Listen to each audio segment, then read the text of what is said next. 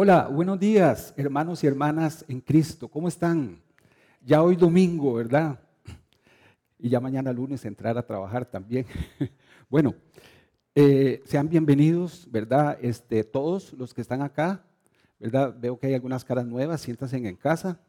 Eh, estamos muy contentos con la presencia de ustedes, este compromiso que adquieren para poder venir y juntos reunirnos ante la palabra para así poder eh, seguir creciendo, ¿verdad? Somos instruidos en justicia a través de la palabra de Dios.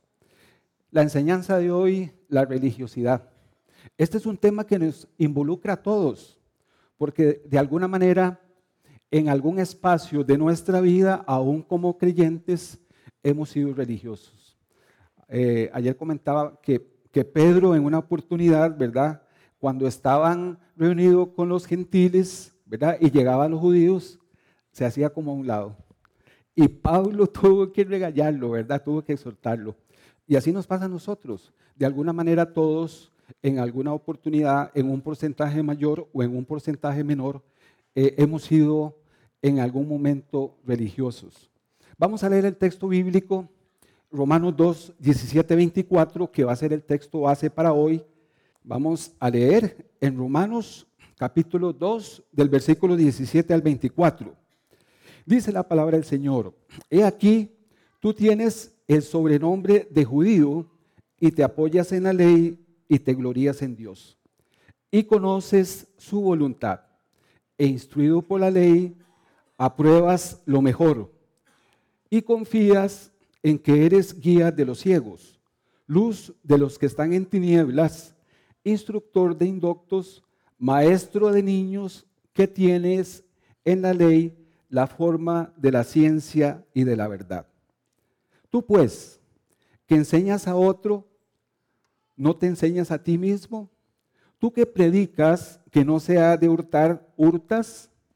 Tú que dices que no se ha de adulterar, adulteras. Tú que abominas de los ídolos, cometes sacrilegio.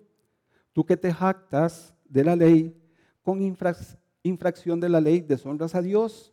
Porque como está escrito, el nombre de Dios es blasfemado entre todos los gentiles a causa de vosotros. Cuando uno este, prepara una enseñanza como estas, el primer confrontado es uno, ¿verdad? Eh, Dios lo confronta, lo desafía, ¿verdad? Y es parte del proceso de crecimiento de cada uno de nosotros. Todo lo que hagamos nosotros, lo hacemos y debemos de hacerlo para la gloria de Dios. Dice que en una oportunidad invitaron a un misionero eh, que había estado como 50 años en el ministerio, lo invitaron a una iglesia a una enseñanza. Y cuando lo iban a presentar, eh, dijeron, ahora les presentamos el ilustre misionero fulano de tal, ¿verdad? Entonces, cuando ya pasó, dicen, bueno, eh, yo quiero decirles que yo soy simplemente un siervo del Señor soy un siervo de un maestro ilustre, nuestro Señor Jesucristo.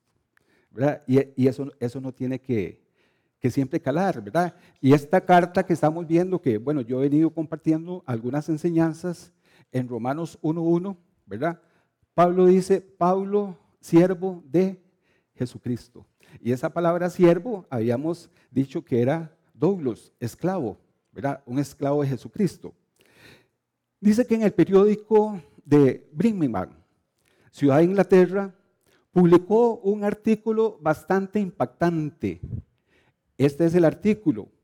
Dice que trabajador muerto en su escritorio por cinco días. Esto fue en enero del 2001, en una edición del sábado. George, de 51 años, murió de un paro cardíaco el día lunes y hasta el sábado se dieron cuenta que estaba muerto. Cuando un trabajador de limpieza llegó a preguntarle que por qué estaba ahí. Supuestamente debía estar en la casa. Dice que él murió en un espacio abierto donde compartía con otros 23 compañeros de trabajo. Se dice que George era siempre el primero en llegar y el último en irse por lo cual a nadie le extrañó que estuviera ahí sentado en esa misma posición, siempre era absorbido por su trabajo y no era de hablar con otros. Todo parecía bien, parecía que estaba ahí, ¿verdad? Mirando hacia el frente, rodeado de libros, parecía estar vivo, pero en realidad estaba muerto. El artículo terminaba diciendo lo siguiente, usted debería darles una palmada a sus compañeros de trabajo de vez en cuando y preguntarles, ¿estás bien? Es posible que la iglesia se vea exactamente como este hombre. Parece que está viva, pero está muerta. El propósito del Señor en esta mañana es, ¿estás bien? Darnos una palmadita.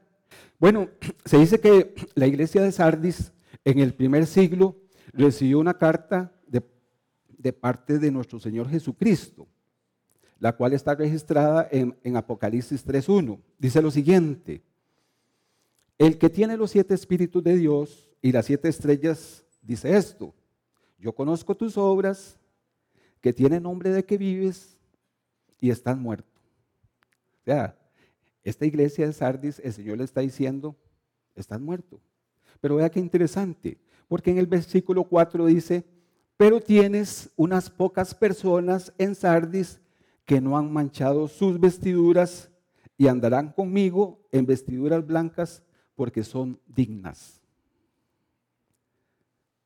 Este versículo y este otro versículo que les voy a compartir, Mateo 7, del 21 al 23, dice lo siguiente, no todo el que me dice Señor, Señor, entrará en el reino de los cielos, sino el que hace la voluntad de mi Padre que está en los cielos. Muchos me dirán en aquel día, Señor, Señor, ¿no profetizamos en tu nombre? Y en tu nombre echamos fuera demonios, y en tu nombre hicimos muchos milagros.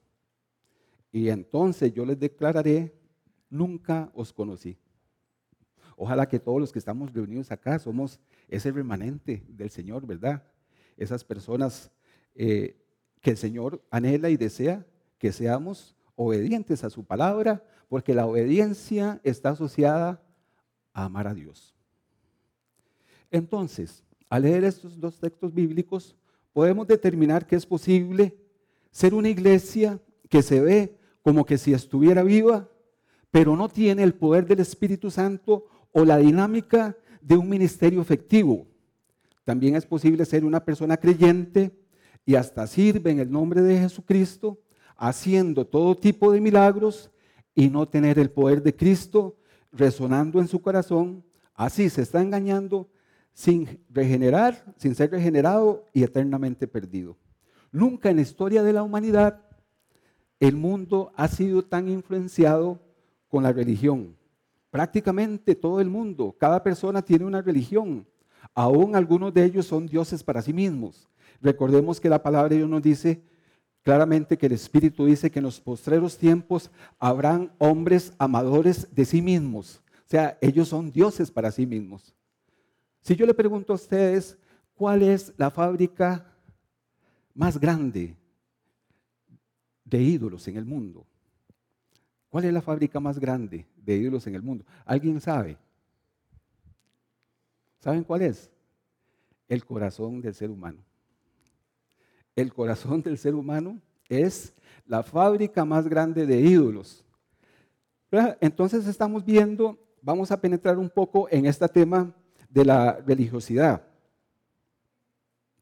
Recordemos a Pablo en Atenas allá en Hechos 17, 16. Mientras Pablo los esperaba en Atenas, su espíritu se enardecía viendo la ciudad entregada a qué?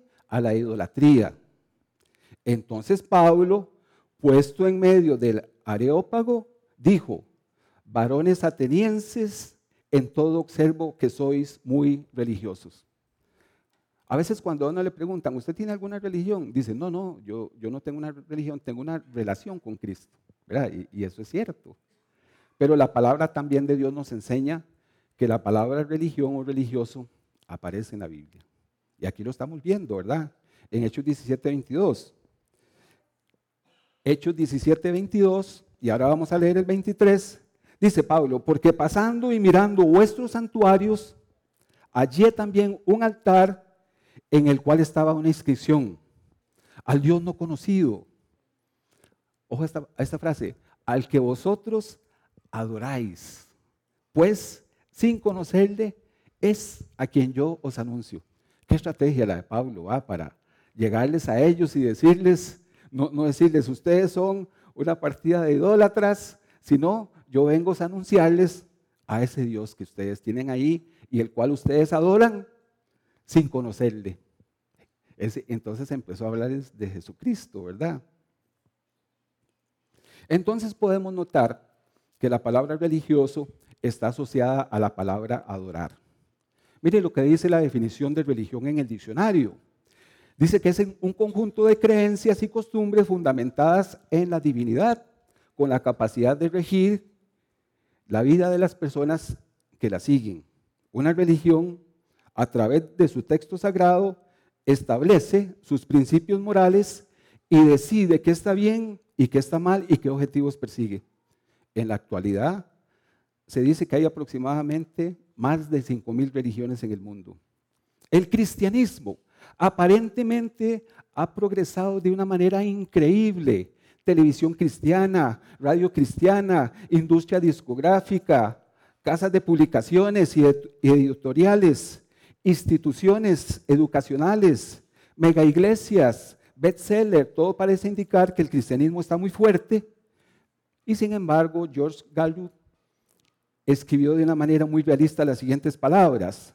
Nunca antes en la historia de los Estados Unidos la iglesia ha tenido tantas incursiones y a la vez ha logrado tan poca diferencia. Y esto no solo es en Estados Unidos, sino esto es a nivel mundial, ¿verdad? Aquí vamos a ir viendo cómo eh, Pablo le escribe a Éfeso, pero ahora al final vamos a ver cómo 30 años después eh, manda un mensaje de advertencia. Y es que eso es lo que el Señor quiere. Preocuparse por cada uno de nosotros como su pueblo, como hijos e hijas de Dios. Cuidado con esto, no hagan esto, vea lo que le pasó a ellos, no vayan por allá, vayan por acá. Entonces, ¿cómo puede ser que la iglesia tenga las mismas estadísticas de divorcio, aborto, sexo prematrimonial y todo tipo de obsesiones pecaminosas que los incrédulos? ¿Cómo puede ser que la iglesia por los siglos le ha dicho al mundo con claridad que se arrepienta, pero en nuestra generación la iglesia también necesita arrepentirse al igual que el mundo? En la iglesia la religiosidad se va dando, o en cada uno de nosotros, cuando hablamos de iglesia, hablamos de cada uno de nosotros, que conformamos el cuerpo de Cristo, esa religiosidad se va dando cuando nuestra relación con Cristo se deja de lado y la religiosidad empieza a tomar el primer plano. Mire lo que Santiago escribió y lo estuvimos estudiando el año pasado. Santiago escribió 1.26, si alguno se cree religioso entre vosotros y no refrena su lengua, sino que engaña su corazón, la religión del tal es vana la religión pura y sin mácula delante de Dios el Padre es visitar a los huérfanos, a las viudas en sus tribulaciones y guardarse del mundo sin mancha. O guardarse de manchas en el, del mundo. Entonces, vea qué interesante, ahí aparece otra vez la palabra religioso.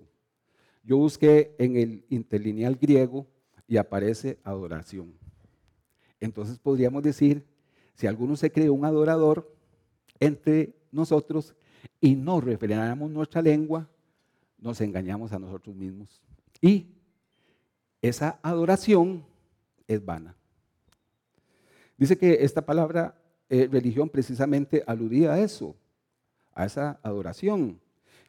Y en, y en el contexto de esa cultura era aquella persona que admiraba a sus dioses y que literalmente temblaba ante su presencia.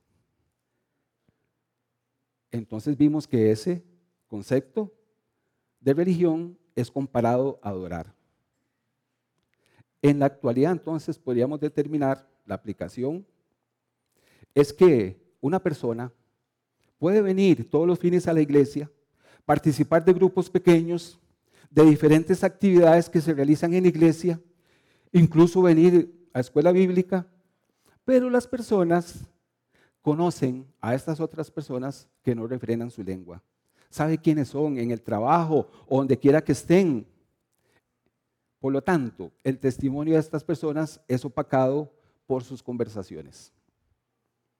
No hay raíz, no se dejen engañar, las malas conversaciones corrompen las buenas costumbres. Pablo también nos enseñó en Efesios 4:29, ninguna palabra corrompida salga de vuestra boca, sino que la que sea necesaria para la edificación a fin de dar gracia a los oyentes. Jesús nos enseñó también en Mateo 12:36, más yo os digo que de toda palabra ociosa, ociosa es palabra vana o inútil, que hablen los hombres, de ella darán cuenta el día del juicio. La palabra es, es tremenda, ¿verdad? Ahora me estoy acordando de un versículo que dice que por la boca de los impíos será trastornada la ciudad, mas por la bendición de los rectos será engrandecida. Y el, el poder, la muerte y la vida están en el poder de la lengua y el que la ama comerá sus frutos. Pero alguien puede decir, no, no, yo no digo malas palabras. Sí, pero ¿qué del chisme? ¿Qué de las calumnias? ¿Qué de la murmuración? ¿Qué de las iras? ¿Qué de las contiendas? Vimos que esta palabra, adoración, está asociada a la palabra religioso. ¿Recuerdan lo que Jesús le enseñó a la samaritana en Juan 4:23? Más la hora viene y ahora es cuando los verdaderos adoradores adorarán al Padre en qué? En espíritu y en verdad. Porque también el Padre tales adoradores busca que le adoren. Dios es espíritu y los que le adoran en espíritu y en verdad es necesario que adoren. Estamos adorando nosotros en espíritu y en verdad cuando estamos adorando al Señor. Una pregunta para cada uno, ¿verdad? ¿Sabe cómo trató Jesús a los judíos? Que ahorita vamos a entrar a analizar ese texto. Le dijo en Mateo 23, del 27 al 28, ay de vosotros, escribas y fariseos hipócritas, porque sois semejante a sepulcros blanqueados, que por fuera a la verdad se muestran hermosos, mas por dentro están llenos de huesos de muertos y de toda inmundicia. Así también vosotros por fuera a la verdad os mostráis justos a los hombres, pero por dentro estáis llenos de hipocresía e iniquidad. Ellos pintaban los sepulcros con pintura blanca para que se vieran de una gran apariencia y hasta hoy en día lo podemos ver. ¿verdad? Hay, hay cementerios donde tienen sepulcros hasta con mármol y, eh, eh, muy lindos. Pero Jesús les está diciendo a ellos en una forma comparativa, está haciendo una comparación, ustedes fariseos son como esos sepulcros blanqueados. Atraen la atención a ustedes mismos, se ven bien y limpios, pero no representan la vida. Representan el desgaste, representan la muerte. Y las personas que los admiran y los siguen no se dan cuenta que al estar bajo su influencia, al estar codo a codo con ustedes, están tocando muerte, se están contaminando. Entonces la religión tiene esa costumbre de construir monumentos para esconder su miseria. Su negocio es blanquear tumbas, hacer que se vean mejor y sentirse bien consigo mismo. No hay nada que decir en cuanto al pecado, a la depravación. Solo darle un par de manitas de pintura dominical y listo. No se va a hablar nada de los síntomas de la vida espiritual, tales como el hambre o la sed de justicia o el arrepentimiento y un compromiso con la pureza moral. Solo quiero escuchar un himno, un versículo una bendición, nada más, un poquito de pintura y listo. en el contexto que vamos a ver este pasaje, Romanos capítulo 2, en el, en el capítulo 1, Pablo dice que el hombre inmoral no tiene excusa. Por cuanto no tomaron en cuenta a Dios, Dios los entregó a una mente reprobada para que hicieran lo que no quisieron. Y ahí viene una gran lista. Iniciando el capítulo 2 dice, tú que eres inexcusable, quien quiera que seas, tú que juzgas a otros y haces lo mismo. Este es el hombre moral. Entonces, en el capítulo 1, el, el, hombre inmoral no tiene excusa. En el capítulo 2, el hombre moral no tiene excusa. Y ahora viene el detalle del hombre religioso, que es el judío, en este caso. Vamos a leer tres versículos anteriores en capítulo Romano 2, que ahí es donde vamos, vamos a estar. Eh, vamos a leer Romanos 2, 4, 5 y vamos a leer el 11. Romanos 2, 4 dice, o menosprecias las riquezas de su benignidad, paciencia y longanimidad, ignorando que su benignidad te guía al arrepentimiento. Eso, eso lo dice también Pedro, lo dice allá en 2 Pedro 3:9. A algunos de ustedes le parecen que Dios está tardando, pero no está tardando. No quiere que nadie perezca, porque quiere que todos procedan al arrepentimiento. Romanos 2.5, pero por tu dureza y por tu corazón no arrepentido, atesoras para ti mismo ira para el día de la ira y de la revelación del justo juicio de Dios. Romanos 2.11, porque no hay acepción de personas para con Dios. Entonces Pablo aquí comienza a dirigirse ahora al judío, que era el ejemplo supremo de la seguridad religiosa. Si había alguien que tenía toda la razón del mundo para sentirse seguro en cuanto a la posición ante Dios, se trataba del judío fiel y religioso. Recordemos que Pablo mismo era judío. De hecho, había sido fariseo. Era una persona religiosa. Pablo sabía cómo pensaban, sabía dónde ponían su confianza. Y él comienza bajo la inspiración del Espíritu Santo a remover sus defensas. Entonces vamos a ver seis razones por las cuales estos judíos religiosos se sentían eternamente seguros ante Dios. Leo, ¿me ayudas con la siguiente? Ahí está la... Muchas gracias. La primera razón es que el judío se sentía seguro era a causa de su nombre especial. Ahí lo leímos en Romanos 2.17. He aquí tienes el sobrenombre de judío. Sabemos por la historia bíblica que al hebreo se le llamó judío por primera vez en el segundo libro de Reyes 16.6. Aquí este nombre viene del nombre tribal Judá. Judío significa el que es alabado, festejado o celebrado. Y en la época de Cristo, el privilegio de los judíos se había transformado en orgullo los rabinos habían empezado a integrar tradiciones y rituales a la palabra de Dios. Por eso no sé si ustedes se acuerdan que cuando Jesús hablaba, que, que disertó en algunas sinagogas y decían, este habla como quien tiene autoridad, ¿verdad? No como los rabinos, porque los rabinos eh, habían introducido ciertas tradiciones. Y vea lo que enseñaban. Dios ama de todas las naciones del mundo solamente a Israel. Dios va a juzgar a los gentiles con un estándar y a los judíos con otro. Todos los israelitas tendrán parte en el mundo venidero.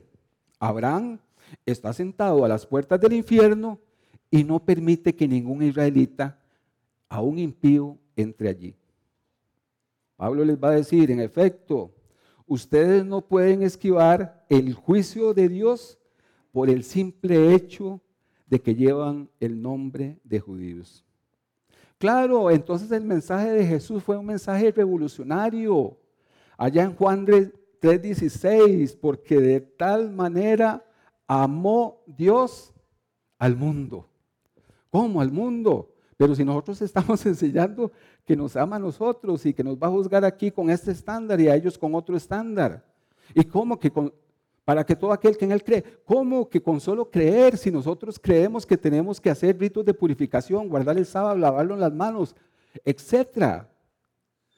Pablo lo dice, Romanos 1.16, porque no me avergüenzo el Evangelio, porque es que poder de Dios. Entonces, cuando estamos comunicando el Evangelio, estamos comunicando el poder de Dios para salvación al que escucha. Por eso es que es el Espíritu Santo el que convence de pecado, de justicia y de juicio. Nosotros no podemos convencer a nadie, es el Espíritu Santo. ¿Verdad? Entonces, aquí vemos, ¿verdad? Esa gran armonía de la Biblia. La Biblia se interpreta a sí misma. Tal vez lo que no entendamos allá lo podemos entender allá. Recuerden que Jesús le dijo a Satanás en la segunda tentación, cuando lo llevó a aquel pináculo, ay, escrito está, tírese de aquí porque mandará a tus ángeles y te sostendrán. Una frase del Salmo 91. Y Jesús no le dijo, no, no, voy a darte, eh, voy a mandarte al seminario para que recibas un curso de exégesis. No, no, no le dijo eso. Simplemente le dijo, escrito está también. No tentarás al Señor tu Dios. ¿Recuerdan en la casa de Cornelio? Cornelio está descrito en el libro de los Hechos, era un centurión de la compañía italiana, un ángel se le aparece y dice, el Señor ha escuchado tus oraciones y tus eh, ofrendas.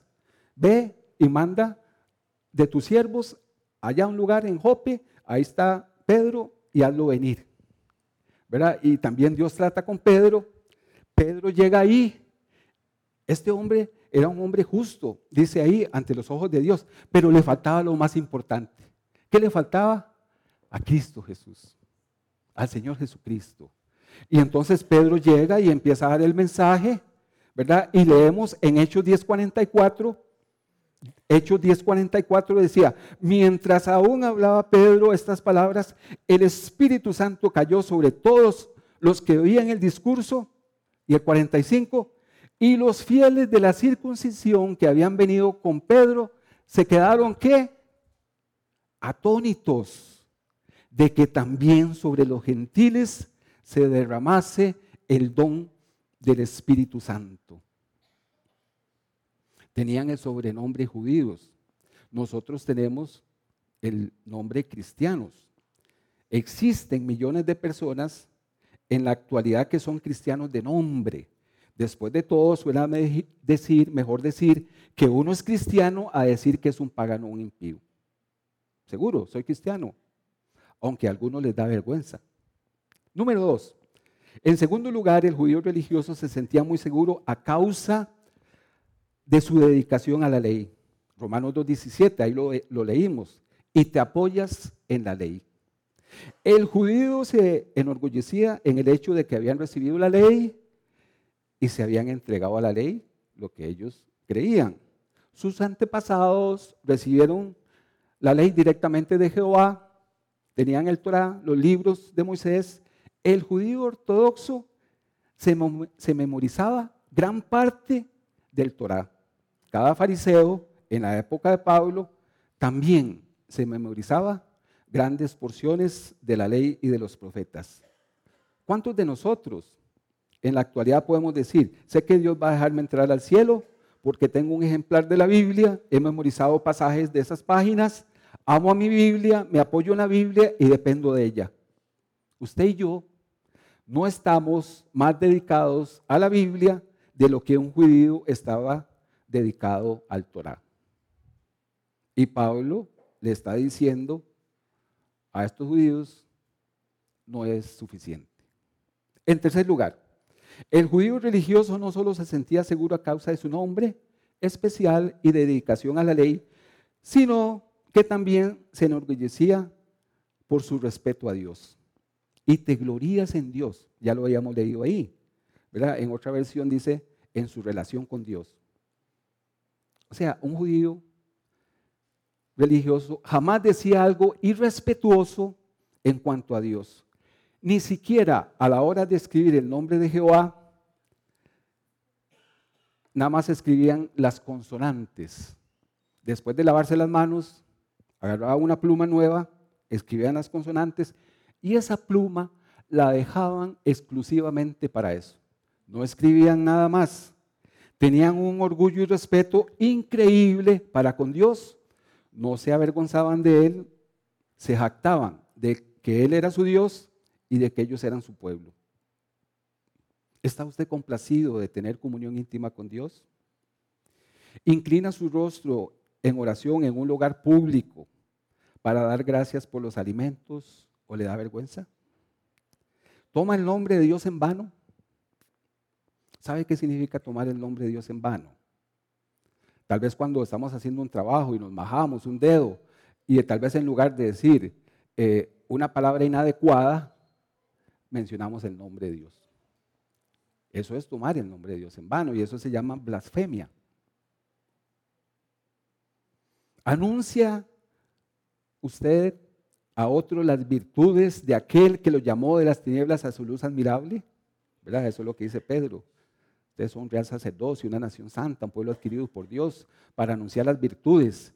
En otra versión dice para que proclamen. Dice que esta palabra proclamar no es solo el hecho de hablar, sino de testificar con nuestra vida. Que nuestra vida refleje con nuestras acciones y actitudes la luz de Cristo que vive en nosotros. Nosotros no tenemos luz propia. Jesús dijo, ustedes son la luz del mundo y la sal, pero somos la luz porque si Él está en nosotros, la luz está ahí y podemos reflejarla para la gloria de Dios. Número cuatro, leo la siguiente. Muchas gracias. En cuarto lugar, el judío religioso se sentía eternamente seguro a causa de su conocimiento. Ahí lo leímos. Y conoces su voluntad en Romanos 2.18. La palabra voluntad se refiere a la voluntad revelada de Dios en las escrituras. Israel sabía que tenía un pacto con Dios, conocía bien sus raíces y lo que Dios tenía para ellos, que fueran una bendición para las demás naciones del mundo, sabían todo en cuanto a la voluntad de Dios para ellos. Y tal vez uno puede decir, claro, yo sé la voluntad de Dios que tiene para mi vida, sé cuál es su plan, pero hay una gran diferencia entre saber la voluntad de Dios y hacerla. Pablo nos enseña en Primera de Tesalonicenses 4:3, pues la voluntad de Dios es vuestra santificación y que os apartéis de fornicación. Fornicación se refiere a las relaciones sexuales fuera del matrimonio.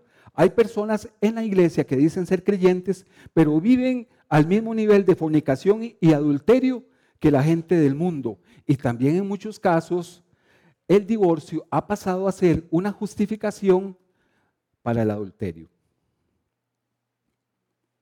Dos textos más que les voy a compartir Efesios 5.3, pero fornicación, Efesios 5.3, pero fornicación y toda inmundicia o avaricia ni aún se nombre entre vosotros. Estamos algunos aquí propensos a la fornicación, a la inmundicia o a la avaricia. Efesios 5:4. Ni palabras deshonestas, ni necedades, ni truanerías que no convienen, sino antes bien acciones de gracias. ¿Está alguno de nosotros desobedeciendo la voluntad de Dios al no ser agradecido, quejándonos? Cuanto uno más reconoce el estándar de Dios para una vida santa, más se da cuenta uno de lo transgresor que es. Eso es lo que la palabra de Dios nos revela. Pablo cuando inicia escribiendo en una carta, le escribe, yo soy el más pequeño de los apóstoles. Más adelante escribe, yo soy el más pequeño de los santos de la iglesia. Y ya cuando iba a partir, le escribe a Timoteo, yo soy el pecador más grande del mundo. Número 5, Ahora, en quinto lugar, el judío se sentía seguro por su perspicacia, habilidad de discernir entre el bien y el mal. Aprueba lo mejor. Ahí lo leímos. Instruido por la ley, aprueba lo mejor. Versículo 18. Aquí la palabra apruebas eh, viene de la palabra griega dokimazo, que significa examinar o aprobar después de haber probado o examinado. Los judíos se sentían orgullosos de probarlo todo. Examinaban la filosofía, la manera de pensar y determinaban qué cosas eran verdaderamente esenciales para la vida, qué era lo mejor. Eran excelentes pensadores, gastaron generaciones debatiendo y desglosando la ley, tenían comentarios y más comentarios, maestros eruditos, regla tras regla. Ellos pensaban que era esencial para agradar a Dios, pero les faltaba lo principal, tal y como Pablo lo señala, fracaron en su relación con Dios y darle la gloria a Dios. Número 6. Los judíos religiosos tenían un falso sentido de seguridad. Era su educación bíblica, instruido por la ley. Ahí lo leímos. Es peligroso que pensar que uno, por el simple hecho de conocer la verdad, está bien. El creyente común que asiste a cada domingo a la iglesia puede imaginar que está seguro porque tiene mucho más conocimiento que el que anda ahí afuera. Tenemos varias Biblias, versiones en casa, pero generalmente sacamos los versículos que nos gustan. Entonces, los judíos creían, tenemos un nombre, tenemos la ley, seguimos y respetamos al Dios verdadero, tenemos conocimiento, o sea, conocemos su voluntad, tenemos perspicacia, discernimiento y tenemos una instrucción bíblica ¿Y sabe qué les dijo Dios? Sepulcros blanqueados. Y yo a ustedes no los conozco. Van por mal camino. El judío religioso se sentía seguro ante Dios por todas estas razones. De la misma manera que muchas personas hoy en día, en la actualidad, que llegan a alguna iglesia, se sienten seguros con sus razones. Ellos conocen los credos, los versículos, la palabra de Dios, el nombre del único Dios verdadero. Son religiosos con sinceridad, pero a la vez van por el camino equivocado. Ellos se sentían seguros y eso los hacía sentirse superiores. Vamos a ver cuatro razones por las cuales ellos se sentían superiores. Leo la siguiente, por favor. No, e, esa, esa no la tengo ahí. Gracias. Cuatro razones por la cual los judíos se sentían superiores. Número uno, se consideraban supervisores espirituales. Ahí lo leímos en el versículo 19. Y confías en que eres guía de los ciegos. Jesucristo les dijo que ellos mismos estaban ciegos.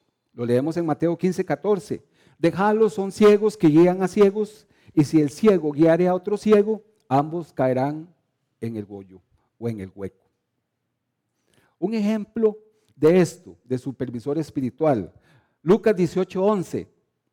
El fariseo, puesto en pie, oraba consigo mismo de esta manera. Dios, te doy gracias porque no soy como los otros hombres, ladrones, injustos, adúlteros, ni aun como este publicano que está aquí a la par. Yo ayuno dos veces a la semana, doy diezmos de todo lo que gano. Pero dice que él oraba. ¿A quién oraba? Consigo mismo. Oramos nosotros a veces así, con nosotros mismos.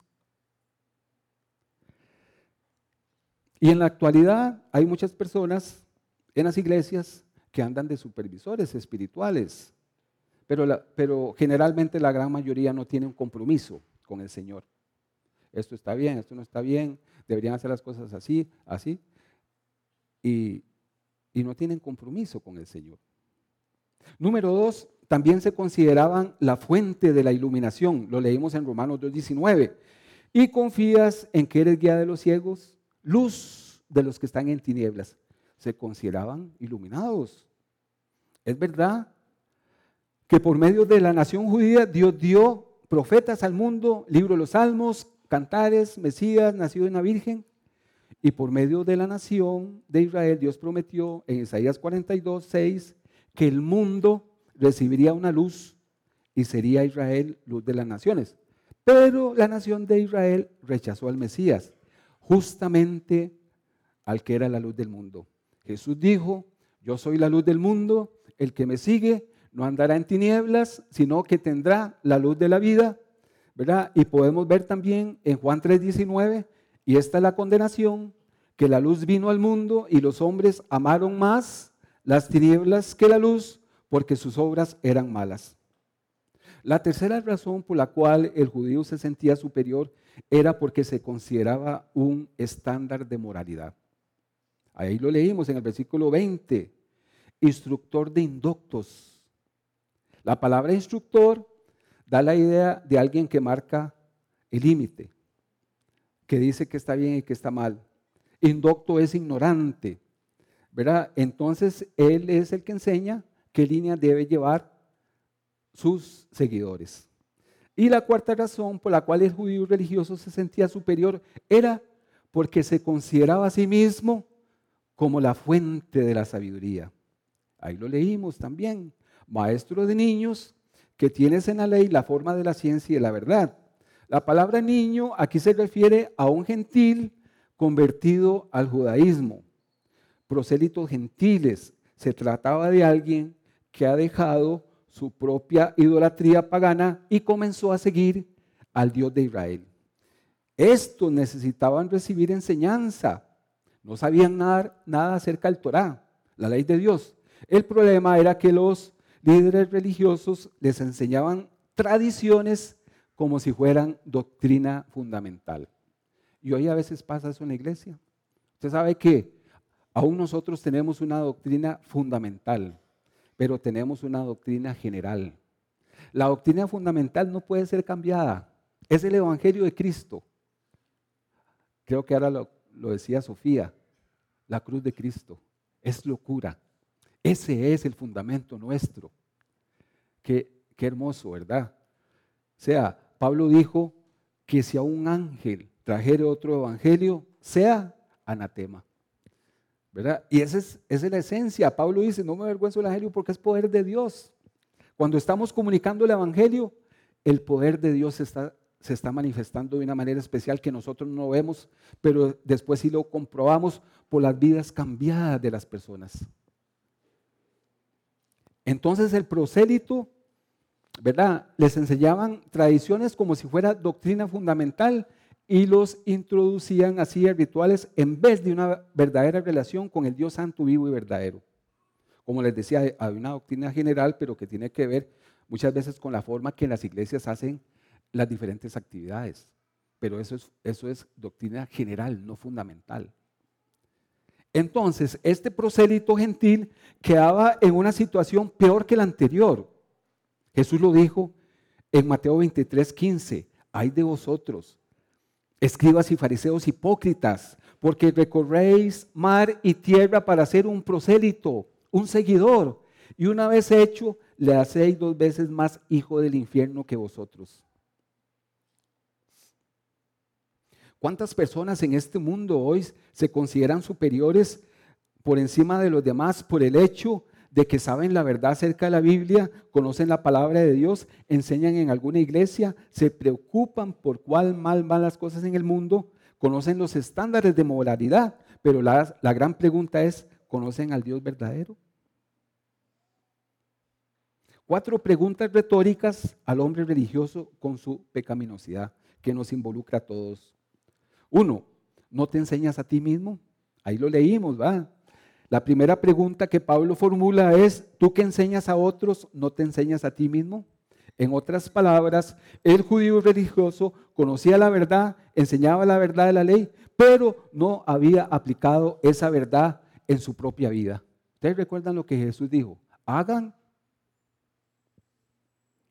hagan lo que ellos dicen. No hagan lo que ellos dicen, pero hagan lo que dicen. O sea, en otras palabras, hagan lo que dicen, pero no lo que hacen. ¿Verdad? Entonces, vemos que ellos no habían aplicado esa verdad en su propia vida. Entonces es una pregunta para todos nosotros. Tú pues que enseñas a otros, ¿no te enseñas a ti mismo? Son preguntas retóricas para hacernos reflexionar. Número dos, hurtas como pregunta. Tú que predicas, ¿no sea de hurtar, hurtas? Pablo no los está acusando de ladrones, sino que está haciendo una pregunta retórica para que ellos reflexionen. ¿Hurtas? Jesús ya los había confrontado, por el hecho de que habían convertido la casa de su padre en una cueva de ladrones y lo sacó con látigo cuando esa casa tenía que ser una casa de oración. Usted dice ser cristiano y a la vez roba. ¿Y qué podemos decir del mundo de los negocios? Según un estudio realizado, las grandes compañías pierden cerca de 10 billones de dólares al año a causa de pequeños robos desde un lapicero hasta cosas más grandes o reportes de venta falsos. Dos millones de dólares, dos billones de dólares se pierden en las tiendas a causa de robos por parte de sus empleados. Número tres, adulteras. El hombre va a decir simplemente que el pecado es malo, pero su vida va a reflejar lo contrario. Una de las características del mundo incrédulo es su entrega total a las prácticas sexuales y su libertinaje. Este mundo da vueltas alrededor de lo sensual, de lo físico. Lo vemos en la publicidad. Para vender un acto, un auto o una bebida, ¿qué se usa? Lo sensual, el sexo. Y lo, y lo vemos en la calle también, en las vestimentas. La Biblia enseña que las relaciones sexuales de una persona casada que es infiel a su cónyuge, ¿cómo lo llama? Adulterio. No lo llama relación casual o una canita al aire, como se dice popularmente, sino adulterio. Y a las relaciones entre personas que no son casadas lo llama fornicación. No lo llama experimentar y no lo llama algo que está bien si se ha hecho con amor, lo llama fornicación. Comete sacrilegio número cuatro, Tú que abominas de los ídolos, cometes sacrilegio. Se consideraba que los judíos estaban usándolo, usando ídolos como materiales. Posiblemente derretían el oro y la plata de esos ídolos y los vendían y esto iba a dar a sus propias cuentas bancarias. Más allá de que si era sacrilegio o no. En segundo lugar, es muy posible que también traficaban con estas piezas, las vendían a las comunidades gentiles o paganas. Número tres, eh, perdón, la aplicación. Ahora sí leo. Ah, bueno, ahí, sí estaban las cuatro razones, sí. Pensé, pensé que las había omitido. La siguiente. Muy bien. Dice, para reflexionar todos, porque esto nos involucra a todos, es posible que los ejercicios religiosos toquen la mente y las emociones del hombre sin cambiar el corazón del mismo. ¿Verdad? Por eso, todas las actividades que nosotros hagamos aquí en la iglesia, cualquiera que sea, presentación de niños, bautismos, enseñanzas, adoración, tenemos que hacerlas con conocimiento, con convicción y con entendimiento. El entendimiento es aprender, entender, razonar y tomar decisiones aplicar. Entendimiento. ¿A quién lo estamos haciendo? Que una persona número dos sea conmovida emocionalmente por la religión sin haber sido despertada espiritualmente por el Redentor. Y eso lo vimos en Pablo cuando estaba ya en Atenas, ¿verdad? A ese que ustedes adoran sin conocerlo. Se conmovían muy posiblemente por toda esa cantidad de altares que tenían, pero no tenían a Jesucristo en su vida, no tenían la luz del mundo. Tres, también es posible ser religioso y no haber sido redimido, o sea, no ser un hijo de Dios, porque la palabra de Dios nos dice en Romanos que el Espíritu Santo da testimonio a nuestro espíritu de que somos hijos e hijas de Dios. Nos da testimonio a nuestro espíritu de que somos sus hijos. Y aquí la gran pregunta para todos, en forma reflexiva. ¿Qué piensa de Dios la gente al contemplar su vida? ¿Qué piensa de Dios la gente? Esa es una buena pregunta, ¿verdad? Voy terminando con el mensaje que Dios envió a la iglesia de Éfeso. Hace poco Oscar nos compartía la primera semana del año acerca de Éfeso, ¿verdad? Bendito sea y alabado el Dios Padre de nuestro Señor Jesucristo, que nos bendijo con toda bendición espiritual en lugares celestiales. Qué hermoso, ¿verdad? Pero Dios, la voluntad de Dios es nuestra santificación, la obediencia. Porque Pablo escribe a Éfeso como en el año 60, 62. Y ahora Juan en el Apocalipsis escribe en el año 90 o 92, 30 años después. O sea, Dios, Dios está ahí con nosotros. Apocalipsis 2.1. Escribe al ángel de la iglesia en Éfeso, el que tiene las siete estrellas en su diestra, el que anda en medio de los siete candeleros de oro, dice esto, yo conozco tus obras y tu arduo trabajo y paciencia y que no puedes soportar a los malos y has probado a los que dicen ser apóstoles y no lo son y los has hallado mentirosos. Y has sufrido y has tenido paciencia y has trabajado arduamente por amor de mi nombre y no has desmayado, pero tengo contra ti que has dejado tu primer amor. Recuerda, por tanto, de dónde has caído, arrepiéntete y haz las primeras obras, pues si no, vendré pronto a ti y quitaré tu candelero de su lugar si no te hubieres arrepentido. Vieran que a mí me llamó la atención cuando yo estaba leyendo este pasaje, ¿verdad? Que dice que tengo contra ti que has dejado tu primer amor, ahí en Apocalipsis 2.4. Pero vieras que me llamó la atención en el 2.3 donde dice, y has trabajado arduamente por amor de mi nombre. Y entonces dije yo, pero ¿cómo es eso?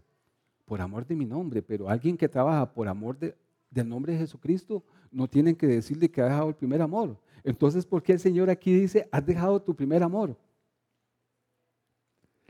Y entonces yo me puse a pensar y me recordé lo que decía 1 Corintios 13. Si yo hablo en lenguas angelicales o humanas y entiendo los misterios y tengo la fe para decir a este monte, quítate de ahí y tírate a la mar, y no tengo amor, de nada me sirve. Si entrego mis bienes a los pobres para ser repartido y no tengo amor, de nada me sirve. Si entrego mi vida para ser quemada y no tengo amor, de nada me sirve. Entonces dije yo, ¿cómo es esto del amor? Y también me recordé de Pedro. Pedro, ¿me amas? Pedro, ¿me amas? Pedro, ¿me amas? No le digo, Pedro, ¿amas mi nombre? No, me amas. A mí, Creo que hay una diferencia, ¿verdad? Entre amar el nombre de una persona y amar a esa persona. Me parece que hay una diferencia. Y yo estaba pensando en un ejemplo así, medio hipotético, y pensé en una mamá que, pudiera tener dos hijos, y un hijo rico y un hijo pobre, y la mamá le dice a este hijo, al que tiene rico, le dice, ayude a su hermano, está en una situación difícil. Y este hombre va y ayuda. Y tal vez se dice para, para sí mismo, ayudo a mi hermano en nombre de mi mamá. Pero lo está haciendo a la fuerza. No, no dice, voy a ayudar a este hombre porque amo a mi mamá. ¿Me explico? Entonces, porque yo me puse a pensar, ¿verdad? ¿Cómo es eso que has dejado tu primer amor y anteriormente dice que has trabajado arduamente por amor de mi nombre? Pareciera como una contradicción, pero entonces si uno se pone a analizar, uno ve que es que, y lo vimos, que la religiosidad empieza cuando yo dejo mi relación con Cristo. ¿verdad? Y Jesús se preocupaba, ¿me amas?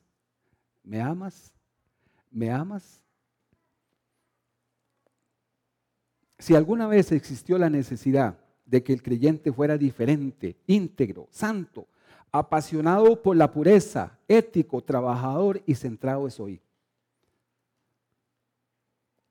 Con esto termino para orar. Dice, Ted Enstrom dijo, el mundo necesita cristianos que no puedan comprarse, que sean de una sola palabra, que pongan a la integridad por sobre los bienes, que tengan decisión y voluntad, que no pierdan su diferencia al estar en la multitud, que sean íntegros tanto en cosas pequeñas como en las más importantes, que no se comprometan con el pecado, cuyas ambiciones no se limiten a sus deseos egoístas, que sean fieles a sus amigos en la adversidad y en la prosperidad, que utilicen las mejores cualidades para obtener éxito, que no se avergüencen de la verdad cuando esto no sea lo más popular, que sepan decir no enfáticamente cuando el resto del mundo dice sí. Todos nos involucra este tema de la religiosidad, porque en, alguna manera todos hemos tenido episodios de religiosidad.